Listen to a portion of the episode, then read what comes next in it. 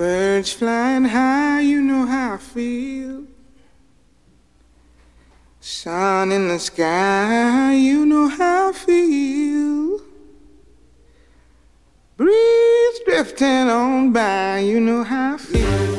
Herzlich willkommen zur Leipziger Buchmesse, zur ersten Aufzeichnung des Podcasts Freiheit Deluxe hier vor Ort mit meiner Gästin live Mitu Sanyal, die Autorin von Identity. Dazu kommen wir gleich.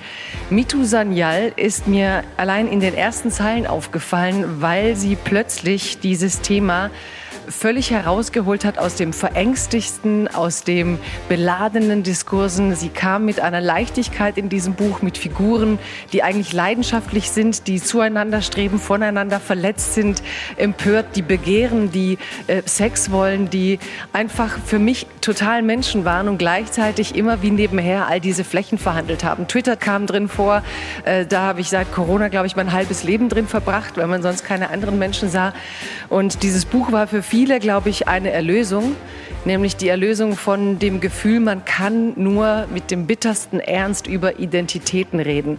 Deine Figuren verhandeln alles mit bitterem Ernst und trotzdem bringst du die Leichtigkeit da rein, den Humor, auch darüber will ich mit dir reden und ähm, natürlich auch einfach fesselnde, lebendige Figuren in einen Diskurs, der doch sehr holzschnittsartig, manchmal auch sehr akademisch geführt wird. Ich freue mich sehr, dass du da bist, Mitu. Ich freue mich wahnsinnig hier zu sein und endlich mit dir reden zu können. Ja, und endlich mit so viel Abstand, aber immerhin mal face to face. Ja, es ist ein Buch, das es durch diese Krise geschafft hat. Wir haben ja jetzt gerade gehört, welche Einbrüche die Buchbranche eigentlich erlebt hat, die geschlossenen Buchläden. But äh, Identity hat darunter nicht leiden müssen, was mich sehr freut.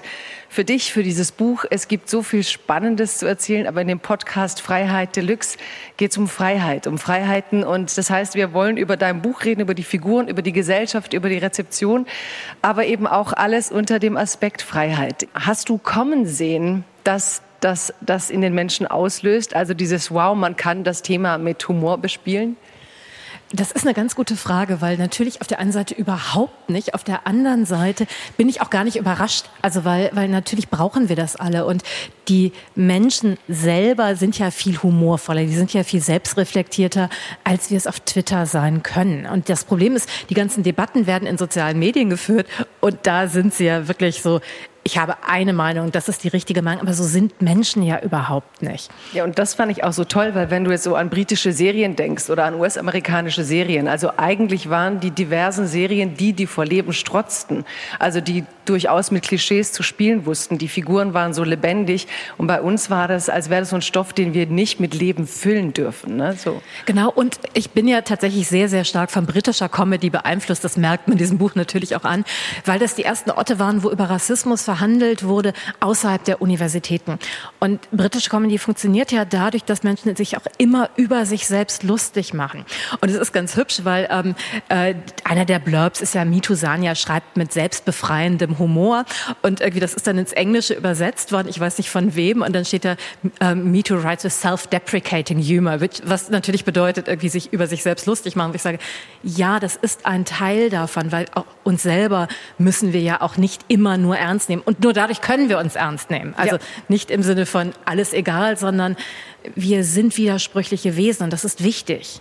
Ja, und ich glaube, dass man dieses Thema sowieso nur mit Humor erlösen kann und dass deswegen Twitter manchmal nicht funktioniert, weil Ironie ja nur mit Emoticons noch verstanden wird. Also weil der ganze Humor, der sozusagen bei Leuten, die drüber reden, bei Twitter einfach so schwer zu repräsentieren ist. Manche schaffen es mit ihren GIFs, aber die meisten steigern sich dann plötzlich in so eine Empörungsrage, die dann eindimensional wird. Genau, und das Tolle an Humor ist ja gleichzeitig, es ist ja auch total radikal, weil es sagt ja, dieses Phänomen Rassismus hat nicht die Macht über mich, weil ich kann darüber lachen. Und es ist ja auch eine Form von Selbstermächtigung. Also nicht lachen über, haha, die Opfer, ihr seid ja blöd, ihr stellt euch nur an, sondern irgendwie, wir lachen zusammen über, eigentlich ist Rassismus doch total schräg, oder? Ja, und ich finde auch diesen Moment der Selbstermächtigung, der bei dir auftritt, weil die deutsche Comedy ja letztlich oft davon lebte, dass man eigentlich über die lachte, die jetzt bei dir plötzlich selber Protagonisten des Humors sind. Also den Nicht Humor nur die zurückzuholen. Deutsche Comedy, leider, leider, leider ist Briten das ganz auch, ja. Ja, aber du hast, was, was ich meine, ist, dass man Absolut. halt die Mehrheitsgesellschaft lacht über die Minderheiten und dass es, glaube ich, in den in USA, in Großbritannien diesen emanzipatorischen Weg gab von Stand-up-Comedians, die dann auch viel derbere Witze über ihre eigenen Communities plötzlich rissen, weil sie eigentlich da rauskamen und dadurch viel, äh, viel die größere Herausforderung waren. Ne? Wenn man an Dave Chappelle denkt, er, wir haben, glaube ich, auch mal bei Twitter so ein kurzes gehabt, Dave Chappelle oder ähm, eigentlich provozieren sie die Communities ja noch mehr, weil sie die Klischees noch einen Spin weiterdrehen dürfen. Naja, und wir sagen ja auch, wir sind menschlich dadurch. Also, weil ja ganz lange in Großbritannien zumindest menschlich sein über Humor verhandelt wurde. Dass sie gesagt haben, die Briten haben den besten Humor auf der Welt. Andere Leute können einfach nicht so gute Witze machen wie wir. Deshalb müssen wir, mhm. keine Ahnung, die kolonialisieren, was auch immer. Und das ist ja dieses irgendwie, wir auch selber irgendwie sind nicht nur eindeutig. Und es geht ja auch darum, dass wir eben nicht immer richtig sein müssen. Wir dürfen widersprüchlich sein. Und das ist ja das, was uns liebenswert macht. Ja, und das ist auch das, was dein Buch liebenswert macht, die Uneindeutigkeiten. Und du hast genauso im Sinne der Uneindeutigkeit ähm, ein Zitat mitgebracht. In Freiheit Deluxe bringt jeder Autor, jede Autorin ein Zitat mit. Hast du es gerade parat? Oder? Ähm, also jetzt nicht wortwörtlich, genau. Es war die Frage, was Freiheit für mich bedeutet. Und ich orientiere mich ja wirklich an Hannah Arendt, für die Freiheit nicht Freiheit von ist, also von Ketten, was auch immer, sondern die Freiheit, aktiv Gesellschaft mitgestalten zu können, Gesellschaft, Politik mitgestalten zu können. Und ganz, ganz häufig ist ja dieses Freiheit von so kurz gegriffen. Ne? Also wieso irgendwie niemand zwingt dich, also ist doch alles gut. Und, und es ist eben, da fängt es erst an. Und ähm, was ich ganz toll fand, also was ein bisschen auch die Brücke zu meinem Buch tatsächlich ist, ist, dass ja Freiheit in den Kolonien ganz, ganz stark verhandelt wurde. Also dass die europäischen Debatten über Freiheit ganz stark auch durch die Freiheitskämpfe im 19. Jahrhundert in den Kolonien beeinflusst wurden, was wir aber alles nicht mehr wissen. Und die wollten halt natürlich irgendwie, äh, dass die Kolonialmächte gingen, aber die wollten eben auch sich selber bestimmen können. Und was bedeutet das? Und, und auch irgendwie einfach ihr Land selber haben. Also auch dieses, wir brauchen auch die Produktionsmittel, um frei sein zu können. Du bist frei, weiß ich nicht, ähm, das zu kaufen oder das zu kaufen. Nein, nein, irgendwie du bist frei, um selber etwas gestalten zu können. Ich fand das so spannend, weil das ja für heute, dieser Freiheitsbegriff Politik gestalten zu können, ähm, wenn du die Welt siehst, wir haben ja jetzt gerade wieder auch die Debatte um die Mietpreise in Berlin gehabt. Also wie viel Freiheit haben wir denn? Also wie viel Freiheit haben die Menschen, welche Schicht kann denn dann eigentlich sozusagen für Freiheit kämpfen?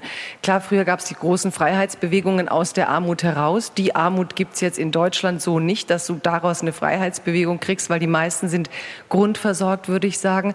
Aber wie siehst du dieses Dilemma, dass es vom Bildungsstand, vom ökonomischen Status, von von auch vielleicht der geistigen Kapazität, also was unser Bildungssystem versäumt hat in den letzten Jahrzehnten. Wie viel Freiheit kann es dann wirklich geben? Genau, und das ist halt ein riesiges Problem, weil wir ganz, ganz lange immer nur gezählt haben. Was ist zählbar? Geld ist zählbar. Und irgendwie deshalb haben wir Armut ausschließlich anhand von Geld bemessen. Und aber wirklich, wie ist Zugang zu Bildung? Wie ist Zugang auch zu Kultur, was ja ganz wichtig ist für uns? Wir haben ein riesiges Problem im Bildungssystem, wo wir wirklich Bildungsverlierer produzieren, nicht weil die dümmer sind.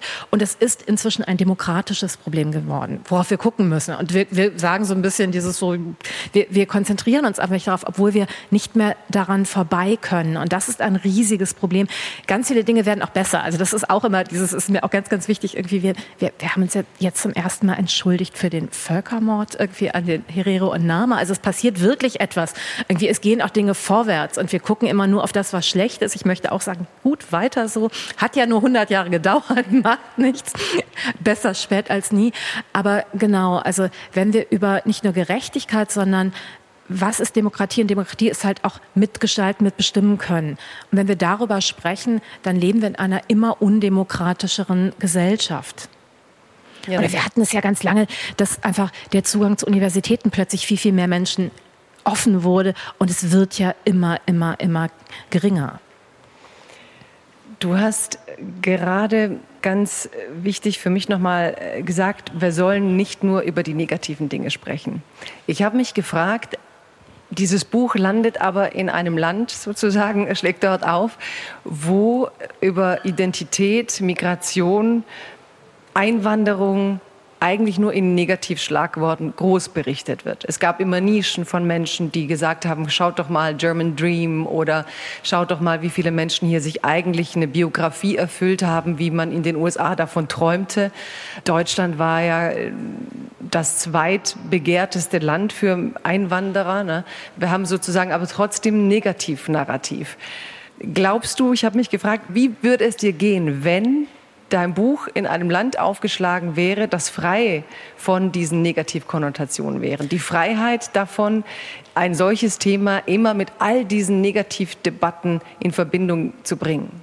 Es ist total schön, weil eines der Hauptbedürfnisse von Nivedita, der Hauptfigur in meinem Buch, ist ja, sie möchte Race auch genießen. Also nicht irgendwie Rassismus genießen natürlich, aber so wie wir Geschlecht genießen, obwohl es Sexismus gibt, möchten wir auch Spaß an Sex haben, möchte sie auch Spaß an Race haben im Sinne von Belonging und das irgendwie auch erforschen zu können. Und das wird ihr ja immer verweigert darin. Und deshalb, ja, es ist mir ganz wichtig. Auf der anderen Seite, wenn wir jetzt in einer Gesellschaft leben, die diese ganzen Probleme nicht mehr hätte, wäre das Buch vielleicht auch nicht mehr ganz so interessant. Das ist halt die Frage. Ähm, Tess Elias hat das ganz hübsch gesagt. Er wünscht sich in einem Land zu leben, in dem es nicht so viel Rassismus gibt, dass er davon persönlich bedroht ist, aber genügend Rassismus, dass er immer noch in Nachrichtensendungen eingeladen wird, um dort als Comedian Kommentare zu machen, ist, ist natürlich Quatsch. Also ich wünsche mir natürlich, wünsche ich mir Heilung und ich glaube auch, dass wir darüber ganz, ganz viel sagen können ähm, weil das ist ja der nächste Schritt. Also sobald wir mehr Gerechtigkeit haben, müssen wir uns ja auch diese langen und irgendwie ähm, transgenerativen Wunden angucken, die ja auch nicht einfach weggehen. Und wie kann Heilung, wie kann Versöhnung, wie, wie kann auch Annäherung geschehen? Und das müssen wir auch aktiv mitgestalten. Glaubst du, dass Deutschland das so kann? Also wenn du jetzt das Wort äh, Identitätspolitik nimmst, da schlägt da jetzt Identity auch massiv rein. Ne? Wir haben jetzt die große Debatte, Sarah Wagenknecht äh, schreibt ein ganzes Buch, wo sie das als große Bedrohung für die Sozialpolitik liest. Ähm, Identität, man hat Leute, die sagen, was ist denn Identität? Also einerseits sozusagen der Versuch, einen Begriff letztlich gesellschaftsfähig zu machen. Man könnte, wie du sagst, froh sein. Endlich reden alle drüber. Es gibt den Konflikt. Die Demokratie hat sich erweitert um viel mehr Stimmen. Das hat ja auch alles ein positives Element. Der Konflikt hat für Aufmerksamkeit gesorgt. Endlich sind Protagonisten dabei im Diskurs, die man früher halt eben nicht mal eingeladen hätte. Der Konflikt ist ja sozusagen auch das, der Motor des Ganzen. Und gleichzeitig fragt man sich, wo kommt eigentlich diese ganze Schockstarre her? Also warum sind alle so paralysiert, so verängstigt, so, ich meine, wir sind hier in einem Land, das immer Migration hatte, über Jahrhunderte, nicht nur Gastarbeiteranwerbeabkommen. Es ist eine Normalität gewesen. Und trotzdem fasst man jetzt so einen Begriff Identitätspolitik als die große Bedrohung auf. Und du schlägst dann noch rein so mit Identity, ne? so ähm, doppeltes Spiel. Äh, äh, Identitätspolitik und Brüste, genau. Richtig, Identitätspolitik und Brüste. Foreigners and Breasts, ja, genau so. ja. Ähm, also erstmal irgendwie, natürlich glaube ich, wir können das, weil dass wir alle drüber streiten, bedeutet ja überhaupt, dass, dass wir an einem Punkt sind, dass wir drüber reden. Weil ich bin wirklich in einem Deutschland groß geworden, das gesagt hat, haben wir, gibt's nicht. Also es gibt keine Menschenrassen, was stimmt. Also kann es auch keinen Rassismus geben. Und wenn du über Rassismus redest, dann ist das rassistisch. Weil es gibt ja also keine Colorblindness eigentlich, was, genau, was genau, ich auch genau. so schwierig finde. Genau. Und das ist halt, ähm, das ist schwierig. Auf der anderen Seite ist es gemeinerweise ja auch die Utopie, wo wir hinwollen, dass es irgendwann keine Rolle mehr spielt. Also, dass es eine Rolle spielt, spielt, wie irgendwie Schuhgröße eine Rolle spielt. Und das ist natürlich auch hübsch, die richtige Schuhgröße zu finden. Aber dass es halt irgendwann in einer Gesellschaft wirklich egal ist für dein Leben, für deinen Zugang zu äh, Wohnraum, ärztlicher Hilfe und so weiter. Da sind wir noch nicht. Das heißt, wir müssen aber gemeinerweise die Utopie trotzdem auch mitdenken. Und wenn wir uns halt nur auf das Problem konzentrieren, neigen wir dazu, es festzuschreiben. Wenn wir uns nur auf die Utopie konzentrieren, neigen wir dazu zu sagen, es gibt ja kein Problem. Und wir müssen beides gleichzeitig machen. Und das ist die Herausforderung. Dass es so schwer ist, liegt, glaube ich, wirklich daran, auf der einen Seite positiverweise, wir wollen alle nicht böse sein, wir wollen keine Rassisten sein. Wir haben begriffen, Rassisten sind die anderen. Ähm, und das ist so ein bisschen, wir haben ja keine Möglichkeit zu sagen, klar, das ist, ich mache, ich habe ja auch irgendwie in dem Buch, ich bin mir sicher, in zehn Jahren werde ich drauf gucken und sagen, das würde ich heute so nicht mehr schreiben, weil wir alle, weil das Weltwissen wächst. Und das ist großartig und wichtig. Aber wir haben ja die Möglichkeit nicht dazu zu lernen, sondern dass wir irgendwie denken, Kinder müssen lernen und Erwachsene, wenn die irgendwas falsch machen, dann dürfen sie nicht mehr mitspielen in diesen sozialen Debatten. Und das halt eben nicht nur in den Identitätsdebatten, sondern in allen. Und dass all das zusammengehört. Natürlich wird Identitäts Identitätspolitik gerade gegen Klaas ausgespielt. Und das ist ja falsch. Also erstmal irgendwie, ähm, wir haben ja immer mehrere Identitäten und wir haben ja auch eine Klassenzugehörigkeit. Und ähm, Race ist ja auch nochmal eine Klasse. Also auch das darf man nicht vergessen, dass es Auswirkungen darauf hat. Also auf deine Möglichkeiten, ähm, weiß ich nicht, eine gute Arbeitsstelle zu bekommen und so weiter und so weiter. Aber nicht nur das, sondern ähm, ganz vieles. Also ich kann mir nicht antirassistische Politik ohne antikapitalistische Politik oder kapitalismuskritische Politik vorstellen. Das geht natürlich, geht das Hand in Hand. Und deshalb ist es eigentlich kein Widerspruch, sondern es ist immer die Frage, wie kriegen wir es zusammen? Und nicht, was ist jetzt wichtig, was ist der Hauptwiderspruch, wo ich denke, wow. Ich habe jetzt äh, zwei Dinge fast, über die ich gerne mit dir reden will, weiterreden will, nämlich dieses, wir haben begriffen, Rassisten sind die anderen. Aber eigentlich haben wir ja das Gegenteil begriffen, Rassisten sind wir alle. Nämlich, ich habe diesen Satz von Juno Diaz äh, sehr gemocht. Er hat auf der Bühne mal gesagt, ähm, so, so überspitzt formuliert, even if we put all the white people in an airplane and send them off to, to the universe, we will still have racism on earth. Ja? Also man kann quasi überhaupt nicht behaupten, dass ähm, die, der Rassismus ein Problem der Weißen ist, sondern es ist eigentlich ein, ein Problem durch alle Schichten hinweg. Wie, wie nachvollziehbar ist für dich diese Abwehr noch immer von vielen? Also sozusagen, das ist vielleicht ein rassistischer Nebensatz, aber das ist kein Rassist. Also diese Hypersensibilität, wenn man etwas als rassistisch benennt oder auch mal sagen würde, der ist ein Rassist, wo kommt das eigentlich her? Diese totale Berührungsangst. Naja, also sobald wir irgendwie eine Handlung zu einer Identität machen, kommen Menschen ja nicht mehr raus. Du bist ein Rassist, dann bleibst du das in unserer Gesellschaft. Und irgendwie zu sagen, diese Handlung ist rassistisch. Ganz viele Handlungen sind ja auch das Ergebnis dessen, was man immer so gemacht hat. Und es ist ja eine riesige Überforderung, dass wir jetzt plötzlich total aufpassen müssen. Das heißt, die netten Leute halten den Mund und sagen am liebsten gar nichts, weil sie nichts falsch machen wollen. Die ähm, Donald Trumps und irgendwie Boris Johnsons dieser Welt irgendwie sagen weiterhin, dass Frauen mit Burkas aussehen wie, weiß ich nicht, Letterboxes, was ist das auf Deutsch? Äh, Briefkästen und denkst so, wow, herzlichen Glückwunsch. Natürlich ist das rassistisch, ist nicht rassistisch, ist nicht rassistisch. Doch, das ist aktiv rassistisch.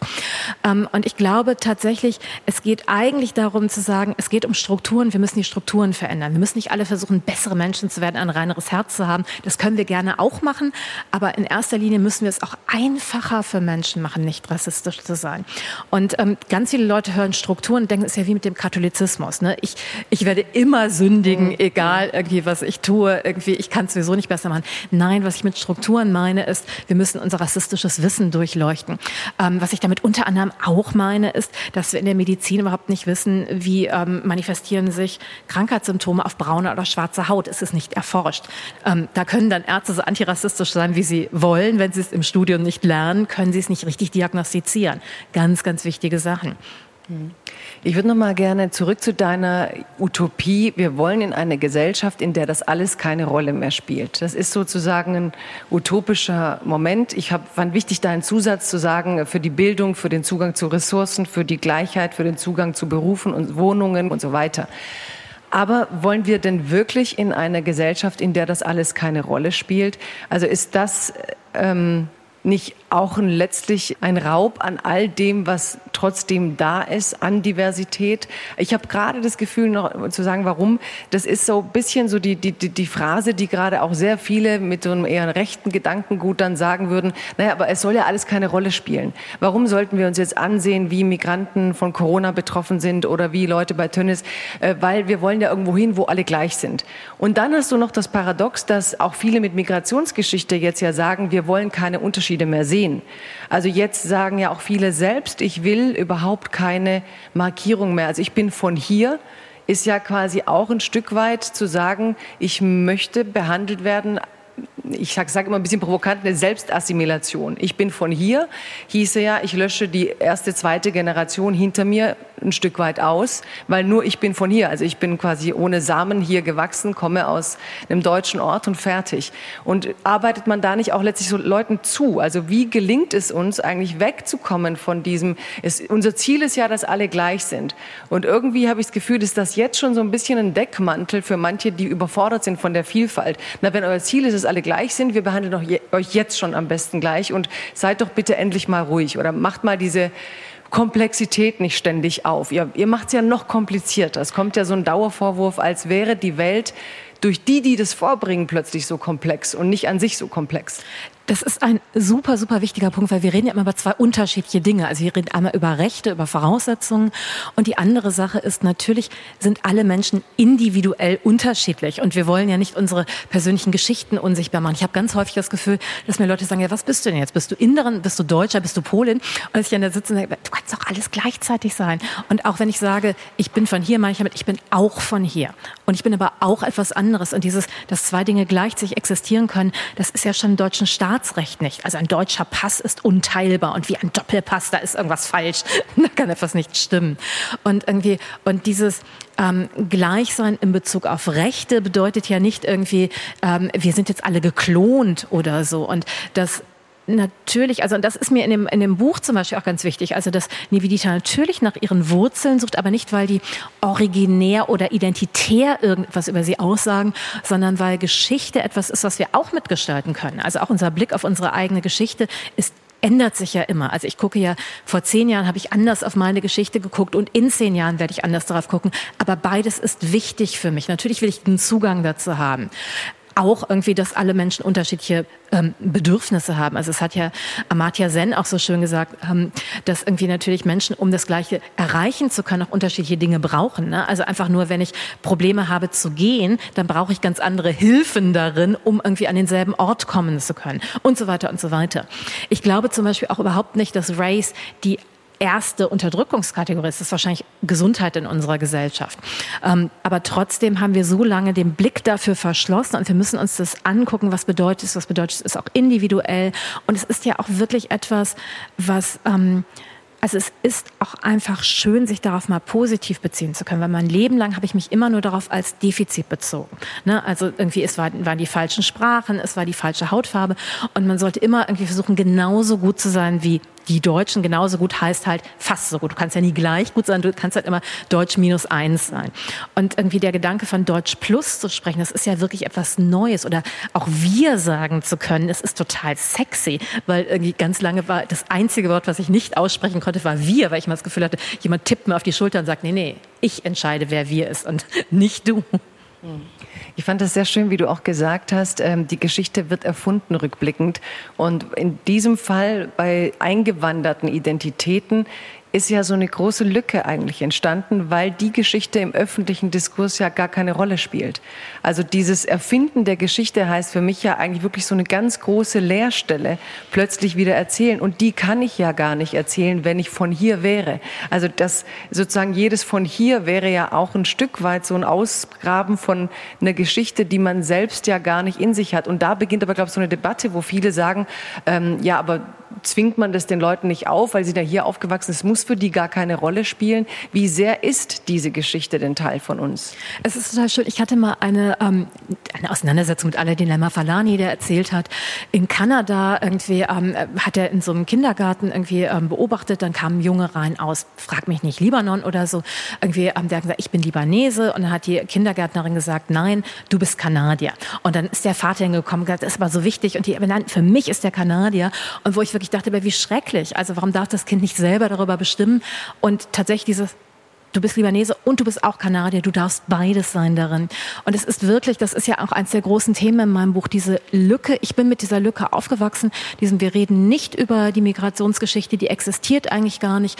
Ähm, diese Überassimilation meines Vaters, aber auch irgendwie ähm, der, meiner Mutter, der Generation davor. Also die haben ja eher irgendwie gesagt, Polen gibt's gar nicht.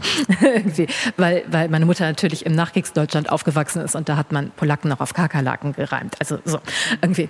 Und ähm, dieses Bedürfnis auch sowohl die Geschichten irgendwie rauszukriegen und eine eigene Verbindung zu finden. Und man hat ja nur zwei Möglichkeiten. Also du hast ja nur die Möglichkeit, dich sozusagen davon abzuschneiden oder sich daran festzuhalten in so einem idealisierenden, und das ist ja auch falsch. Ne? Und du, du beziehst dich dann ja auf so, also die Welt, die mein Vater verlassen hat, existiert ja überhaupt nicht mehr.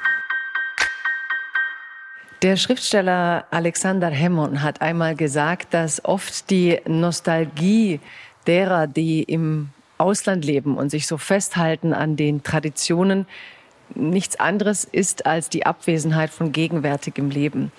Ich fand es gerade sehr schön, wie du beschrieben hast, dass man diese Lücke füllen muss und dass man eben aufpassen muss, dass es nicht nur so verhärtete wie festgefrorene vergangene Dinge sind, die man dann reinzieht. Also wie dann umgehen mit hybrider Identität, ein Begriff, den wir eigentlich, als ich anfing zu studieren, war das so in und ich dachte, das wird sich total durchsetzen, ne? die Latte Macchiato-Identität sozusagen, man durchmischt und dann ist etwas Drittes da.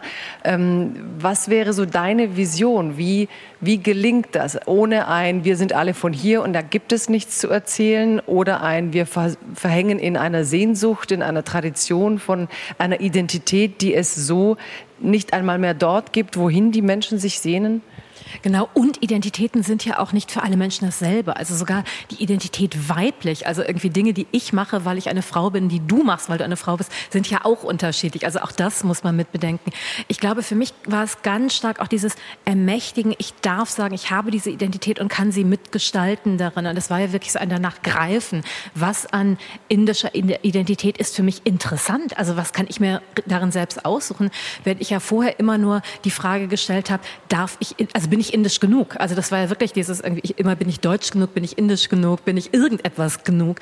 Und jetzt zu sagen so, ja, aber ich, ich nehme es mir einfach und sage, das ist auch wie eine Deutsche aussieht, das ist auch wie eine Innerin aussieht.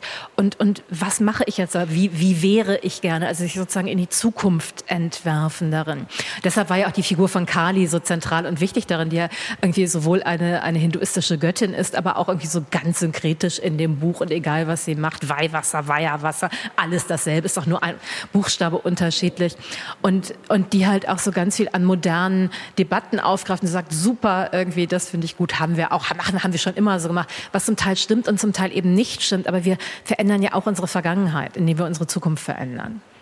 Warum hängen wir überhaupt so an dieser Identität? Also warum brauchen wir permanent ein Label oder brauchen wir es oder brauchen es andere? Und ist das ein Phänomen, das eigentlich neu ist? Also seit wann müssen wir uns denn permanent verorten, labeln, zuordnen, kategorisieren, äh, in vielleicht Tabellen und Schaubilder stellen können? Also warum müssen wir eigentlich, jetzt hat ja auch jeder schon quasi im Twitter-Profil, muss er sich einordnen. Wann kam das, dieses äh, Identität, ob sexuell, ethnisch äh, oder politisch, ist ein permanentes Thema im zwischenmenschlichen oder im gesellschaftlichen Diskurs? Nee, das Problem ist ja normalerweise, wenn wir sagen, wir reden nicht drüber, dann ist ja die Identität, die wir zuschreiben, die Mainstream-Identität. Also wenn wir sagen irgendwie Deutsch und es nicht spezifizieren, dann stellen wir uns darunter wahrscheinlich einen deutschen weißen Mann vor mittelalt und so weiter und irgendwie eine bestimmte heterosexuelle, eine bestimmte Klassenzugehörigkeit. Das heißt, irgendwie wir spezifizieren es, um es größer zu machen, also um auch Identität weiter zu denken. Und das Gemeine ist, dass uns dann immer gesagt wird, ja, aber da macht ihr noch viel mehr kleine Splitteridentitäten. Und ich denke so, nein, eigentlich soll dieser Splitter ein Teil des Großen sein. Also, weil eigentlich möchte ich darin ja gleichzeitig über das Wir reden, also das, das gesamte Wir. Und irgendwie ähm, in Vielfalt Teil des Wirs zu sein. Es gab von Toni Morrison dieses Zitat, das auch in den Nachrufen ganz oft zitiert wurde, nämlich ähm, Rassismus und das Reden über Rassismus ist nichts als eine große Ablenkung und dass man quasi, indem man dieses Thema permanent gesellschaftlich setzt, uns von den Dingen ablenkt, die vielleicht viel wichtiger sind in unserem Leben. Das ist für mich ein totales Dilemma. Ja, aber was sie damit ja meinte, ist irgendwie, dass sie immer wieder beweisen muss, also Schwarz sind so und so und beweisen muss, nein, nein, dann bringt sie Statistiken und sagt, nein, das Gehirn von Schwarzen ist genauso und irgendwie wir sind genauso intelligent und so weiter und so weiter. Ähm, und dass sie natürlich nicht sagt, irgendwie, dass antirassistische Arbeit irgendwie eine große Ablenkung ist und dass sie eine der großen antirassistischen Schriftstellerinnen neben allem anderen ist. Und ich glaube, es ist ja auch kein Widerspruch, antirassistisch und politisch zu sein und gleichzeitig eine ganz große, wichtige Schriftstellerin. Und das irgendwie, ähm, dass man sich nicht entscheiden muss, bist du jetzt eine politische Schriftstellerin, oder eine echte Schriftstellerin, sondern nein. Ja, und genau, und das finde ich mit dir so spannend, weil du ja eben Schriftstellerin bist und politisch denkst, was sie ja auch meinte, und das finde ich jetzt auch für die deutsche Literaturkritik unglaublich wichtig, sie war ja so, dass sie sagte, eigentlich erzähle ich bei allem trotzdem die Geschichten dieser Figuren. Und du mit deinem Blick auf diese Geschichte, du machst daraus quasi permanent dieses Thema Rasse.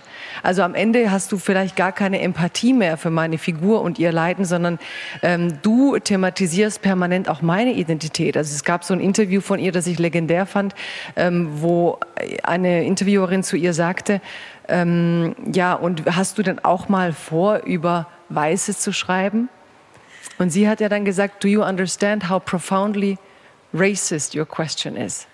Das ist so großartig. Gleichzeitig fand ich es ja auch unglaublich radikal, dass sie gesagt hat, nö, mein Publikum ist schwarz. Ich schreibe für ein schwarzes Publikum. Was ja nicht bedeutet, nur Schwarze dürfen diese Bücher lesen, sondern sie erklärt sich nicht einem weißen Publikum. Guck mal, so empfinde ich das, sondern sie stellt ihre Wahrnehmung, ihre Gefühle ins Zentrum und der emotionale Weg muss vom weißen Publikum zu den Figuren gemacht werden. Und das ist tatsächlich auch für mich in meinem Buch das Zentrum gewesen, zu sagen, diese postmigrantische Identität von Nivedita, die Erfahrung ist das Zentrum, das nicht erklärt wird. Die Begriffe und alle Theorien werden erklärt. Da habe ich auch ganz viel so irgendwie Tricks irgendwie und, und, und irgendwie Zwischenschritte eingebaut. Aber ihre Gefühle irgendwie, die musst du ihr glauben, da musst du hingehen.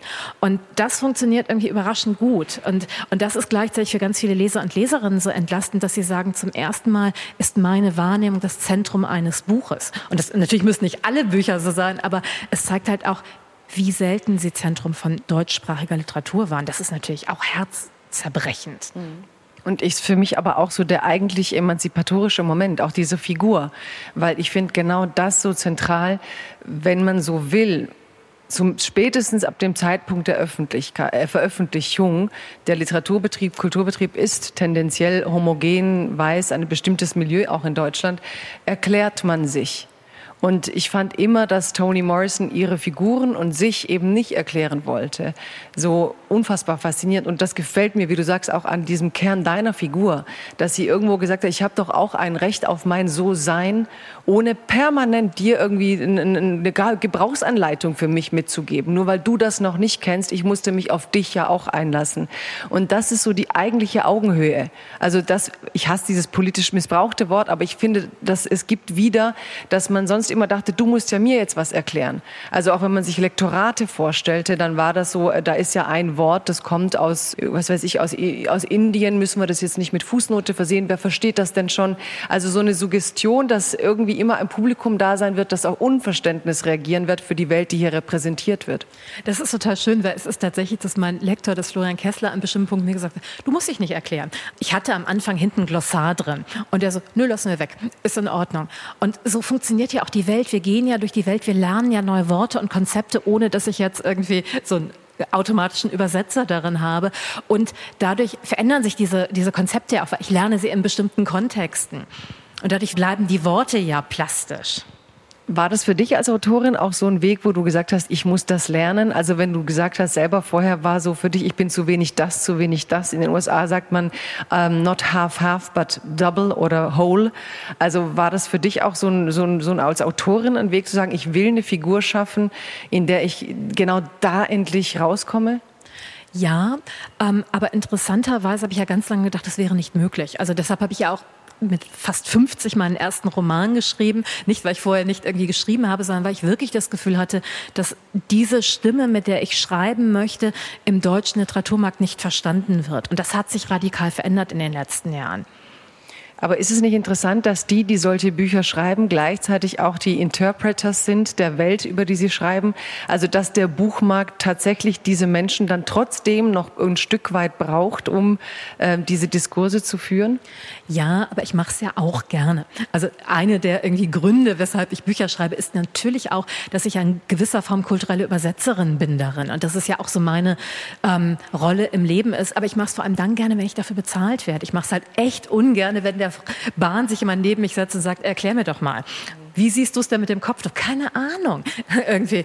Musst du es denn eigentlich wissen mit dem Kopftuch? Also warum musstest du dich überhaupt darüber äußern? Genau, genau. Also du als Feministin, du als irgendwie, also dann irgendwie fangen Menschen an rumzudrucksen, weil sie wollen nicht sagen, du als braune Frau, du als äh, äh, Person mit migrantischen Wurzeln musst doch eine Haltung dazu haben. Natürlich habe ich inzwischen eine Haltung dazu, aber die hatte ich ja ursprünglich überhaupt nicht, sondern die hast du, weil du immer wieder danach gefragt wirst. Ich finde es überhaupt nicht schlimm, Dinge zu erklären. Ich fände es hübsch, wenn irgendwie ähm, wertschätzend dabei zugehört wird, irgendwie, weil erklären ist auch Arbeit.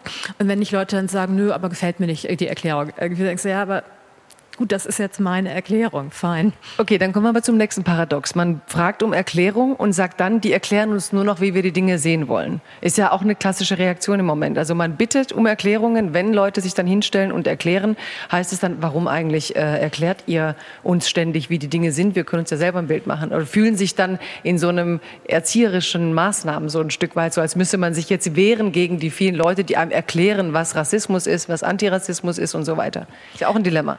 Es ist ein Dilemma. Auf der anderen Seite zeigt es aber auch, wir sind wirklich in einer Welt, wo Menschen, die vorher die Norm waren, sich selber auf dem Prüfstand empfinden. Und das ist eigentlich ein guter Schritt. Und das ist ja eigentlich auch ein guter Schritt, wo man Dinge dazulernt. Eigentlich ist das ein Verunsicherungsmoment. Das ist in den einzelnen Situationen immer total unangenehm. Aber gesellschaftlich heißt es, wir bewegen uns schon in eine ganz gute Richtung. Was natürlich spannend ist bei dem Buch und ähm, ist diese auch ein Stück weit realistische Ausgangsgeschichte. Ähm, vielleicht magst du auch selber davon erzählen. Es hat Furore gemacht und ich, mich würde eben noch mal die Geschichte selbst. Vielleicht kannst du sie uns noch mal kurz erzählen und auch die Frage, warum hängen wir so an Identitäten? Also warum verlangen wir vom anderen das zu sein, was er gestern war? Genau, die Ausgangsgeschichte ist, dass es eine sehr prominente Professorin für Postcolonial Studies gibt, Charaswati, ähm, die als POC, als Person of Color auftritt, ähm, Aktivistin neben allem anderen, auch als Rollenmodell für ihre Studentinnen. Und dann kommt direkt am Anfang des Buches raus, in Wirklichkeit ist sie nicht irgendwie Inderin, sondern sie ist Sarah Vera Thielmann aus Karl, Karlsruhe. Sie ist weiß. Und ähm, es ist eben kein Krimi, ist sie weiß, ist sie nicht weiß, sondern die Enthüllung steht am Anfang und die Frage des Buches ist tatsächlich, was bedeutet das für uns? Und es gibt keine eindeutige Antwort. Also ich habe mir unglaubliche Mühe gegeben, die Figur der Saraswati auch wirklich ambivalent zu gestalten, dass man immer wieder hinterhergerissen ist zwischen, ja klar, irgendwie natürlich ist Race ein Konstrukt und gleichzeitig ist es wirklich grenzüberschreitend, weil die Welt ist, wie sie ist. Irgendwie, und weil es irgendwie Rassismus in der Form gibt, wie es ihn gibt. Und deshalb ist es ein Tabubruch. Aber worin besteht er genau? Und keine der Figuren kann es genau sagen, aber alle sagen, aber ich finde, ich empfinde es als Tabubruch darin. Und das ist halt interessant. Es ist ähm, anscheinend brauchen Menschen Identitäten, um die Welt wahrnehmen zu können. Und irgendwie bei Kindern, wenn Kinder auf die Welt kommen, können wir es ja nicht ertragen. Wir müssen, das ist ein Mädchen oder ein Junge, sonst komme ich damit nicht klar. So, aha, warum nicht? Irgendwie ist das in dem Alter wirklich relevant für dich. Ähm, und genauso ist es ja irgendwie mit mit Race, mit Zugehörigkeiten. Das ist ja auch irgendwie die zentrale Frage in dem Buch. Auch irgendwie, wo kommst du her? Irgendwie die du wahrscheinlich auch irgendwie ständig hörst. Dieses, aha, okay. Ähm, und das war für mich immer eine äh, existenzielle Frage, weil ich habe wirklich keine Antwort darauf. Ich kann da ganz lange Geschichten geben, irgendwie, weil es in meiner Lebensgeschichte eben nicht ein eindeutiges Ich komme daher gibt und ich, ich komme von ganz vielen Orten und, und was heißt das jetzt für mich jetzt? Warum spielt die Frage überhaupt so eine große Rolle? Warum wollen so viele wissen, wo man herkommt? In Deutschland gemeinerweise hat es, glaube ich, ganz viel mit dem Staatsbürgerschaftsrecht tatsächlich zu tun, dass er wirklich so ein Blutsrecht war. Und du kannst nur deutsch werden, wenn du dieses deutsche Blut hast. Wenn man sich wirklich vorstellt, so muss ich jetzt einen Deutschen irgendwie in den Hals beißen und aussaugen irgendwie. Wie kann ich das machen? Ähm, und ähm, ich glaube, es hat wirklich viel damit zu tun, dass wir denken, Menschen sind genuin anders, wenn sie von woanders kommen. Aber Menschen sind ja in erster Linie wirklich Menschen. Also wir uns verbindet viel, viel mehr. Auch darüber müssen wir reden. Wir müssen über alle Differenzen reden, produktiv, aber wir müssen halt auch ganz dringend über unsere Gemeinsamkeiten reden. Menschen werden überhaupt nicht überleben können ohne einander. Das ist auch ganz wichtig darin. Aber irgendwie, ähm, es kann halt nicht sein, dass indem wir wir sagen, wir de facto meinen irgendwie die Dominanzgesellschaft und der Rest fällt aus diesem Wir raus. Ja, das finde ich so interessant. Also dieses äh, Menschen sind anders. Ich habe neulich waren wieder Bilder ähm, vor Europas Grenzen und da standen eben sieben Schwarze und ein kleines Kind im Wasser und Leute standen um mich herum und die haben sofort angefangen zu debattieren, diese typischen Debatten um Europas Grenzen, so eigentlich eiskalt. Und dann habe ich auch gesagt, sag mal ganz ehrlich, wenn da jetzt sieben Italiener stünden mit weißer Haut, würdet ihr dann auch als erstes sagen, warum wollen die hierher? Also wie kann man sozusagen aufgrund der Hautfarbe einfach so ein Othering betreiben, so eine Entempathisierung, also einfach sagen, ich kann da nicht empathisch mitgehen, denn der ist so anders, dass ich ja eigentlich sein Menschsein ihm versage. Das ist schon auch ein Vorgang gesellschaftlich, der, der, der ja eine Leistung ist, man, sozusagen, die sich so weit wieder von der Empathie zu entfernen, weil ich den anderen eben als Nicht-Mensch irgendwie identifiziere. Genau, wir haben eine Empathieökonomie. Mit wem haben wir viel Mitgefühl? Mit wem haben wir gar kein Mitgefühl. Gleichzeitig ist ja auch schon das Wort Empathie ein Problem, weil wir haben ja nur Empathie für Menschen, die wir als uns ähnlich empfinden. Und es gibt ja irgendwie auch diese Forderung, wir müssen über Mitgefühl reden. Wir haben eine ethische Verantwortung. Wir haben ein Mitgefühl für diese Menschen, die wir an unseren Grenzen ertrinken lassen. Und gleichzeitig, was ich immer nicht verstehe, dieses, ja, aber dann kommen die hierher und dann ist zu viel Fremdes hier. Aber ich denke aber, Deutschland, wir werden ja auch wenn wir hier sind, nicht für immer leben. Das heißt irgendwie, ob die Menschen durch unsere Gebärmutter in dieses Land kommen oder über die Grenzen hinweg, es sind ja immer neue Menschen. Auch der Gedanke, meine Kinder sind genauso wie ich ist ja, also äh, die Kinder sind ja auch eigene Menschen von Anfang an und wollen andere Dinge. Und wir können überhaupt nicht uns da hinein projizieren und dann sind sie unsere ewig, unser ewiges Leben oder so, sondern nein, irgendwie, ähm, wir sind Deutsch, dadurch, dass wir zusammen diese Gesellschaft am Kacken halten. Das ist die wirkliche Definition von, von Nation eigentlich. Und hat das nicht auch zu tun mit diesem Heimatbegriff, der sich ja so romantisiert hat, dass Heimat irgendwie immer das Erkennen des Ähnlichen, das Wiedererkennen des Gleichen, also dass man so einen Heimatbegriff hat, der total schwerfällig äh, tradiert ist. Und wenn man dann aber so diese Geschichte dieses Landes ansieht oder zurückdenkt ans Toleranzedikt, also ich habe auch mal recherchiert, in Berlin ähm, waren mal jeder Dritte quasi durch Zuwanderung der Hugenotten Franzose und sprach Französisch. Und die Gesetzgebung Entwicklung war so progressiv. Also man hat gesagt, dann gründen wir jetzt mal schnell französische Gymnasien, um diese Menschen zu bilden, weil davon haben wir nachher viel. Und wir sagen, nee, solange der nicht perfekt Deutsch spricht, kann der gar nicht im Bildungssystem teilnehmen, statt irgendwie zu sagen, dann gucken wir mal, wie sie die Wissensinhalte schnell in ihren Muttersprachen vermittelt bekämen. Also es ist ja jetzt eigentlich viel verängstigter. Das Fremde, die Idee von Homogenität, wenn man zurückgeht, denkt an dieses Berlin. Also da gab es ein Gesetz, dass die fünf Jahre keine Steuern zahlen mussten, wenn sie ein Unternehmen gründeten, mit der Idee, dann stehen sie schnell auf eigenen Beinen. Und hier gibt es ja jetzt quasi fünf Jahre keine Arbeitserlaubnis und dann können sich andere empören, weil sie wirtschaftlich von ihnen abhängen.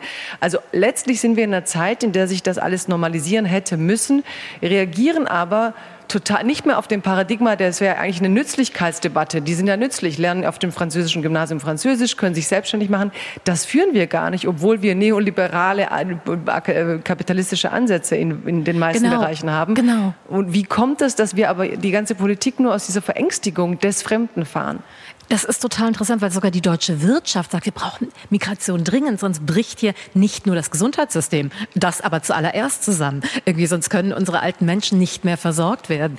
Ähm, genau, das ist irgendwie sehr, sehr interessant. Es gibt ja total viele super spannende Theorien dazu. Eine hat mit Ekel zu tun, die ich ganz spannend finde. Also, dass irgendwie noch vor der Angst vor dem Fremden ist der Ekel und könnte es Kontamination geben, könnte es fremde Viren geben. Im Moment reden wir alle irgendwie, Menschen sind gefährlich irgendwie. Und das ist ja tatsächlich irgendwie irgendwie, dass die momentane Rhetorik um Corona gleichzeitig Auswirkungen auf unser insgesamtes Verängstigtsein. Alles, was von irgendwie außen kommt, könnte mich anstecken. Und auch damit müssen wir uns auseinandersetzen. Irgendwie, was macht es mit uns?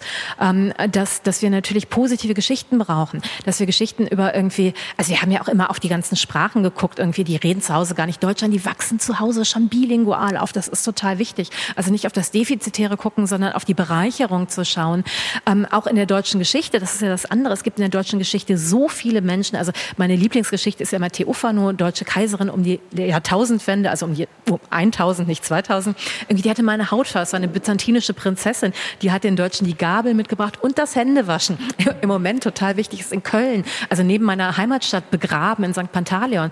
Haben wir da immer Schulausflüge hingemacht? Natürlich nicht. Das sind die Geschichten, die herausgestrichen werden.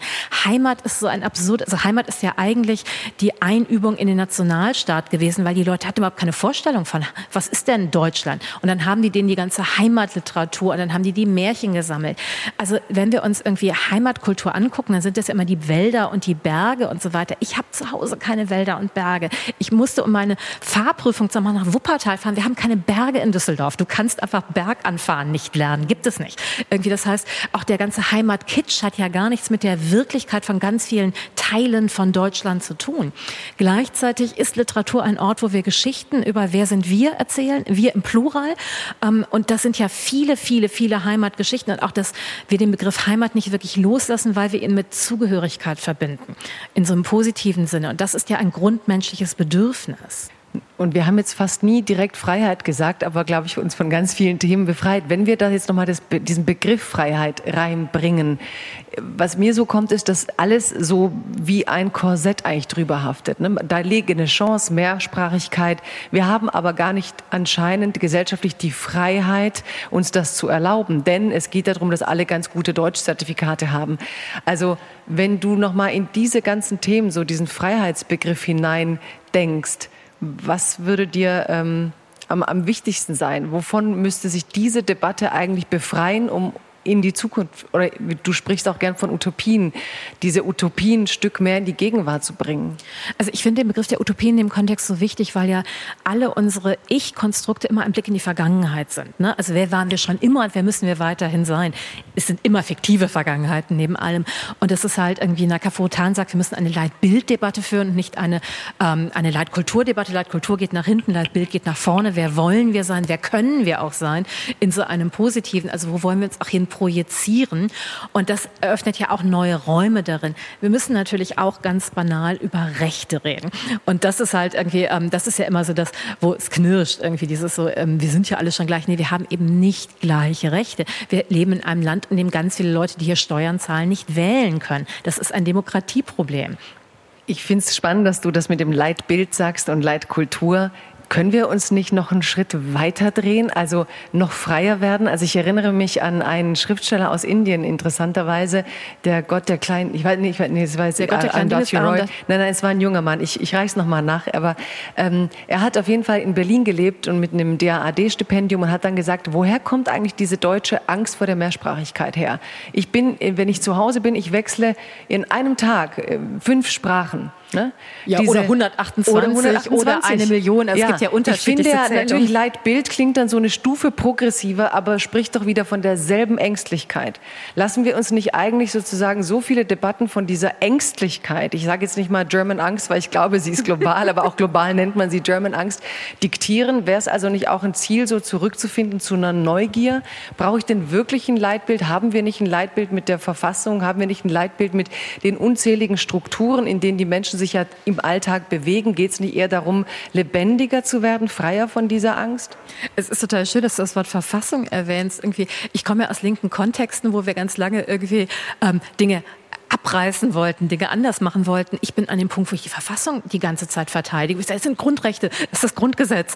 Und, und das erschreckt mich eigentlich. Also, dass ich irgendwie, dass der Kampf halt fast ein Rückzugskampf irgendwie darauf ist. Und ganz lange wollten wir halt wirklich, wir wollen eine neue Welt, wir wollen neue, ähm, auch Beziehungen zwischen Menschen irgendwie ermöglichen. Also alleine nur so Sachen wie, warum können nur irgendwie zwei Menschen Elternschaft für Kinder haben? Das ist ja, hat nichts mehr mit der Realität in diesem Land zu tun. Irgendwie, wie Menschen Kinder aufziehen und so weiter.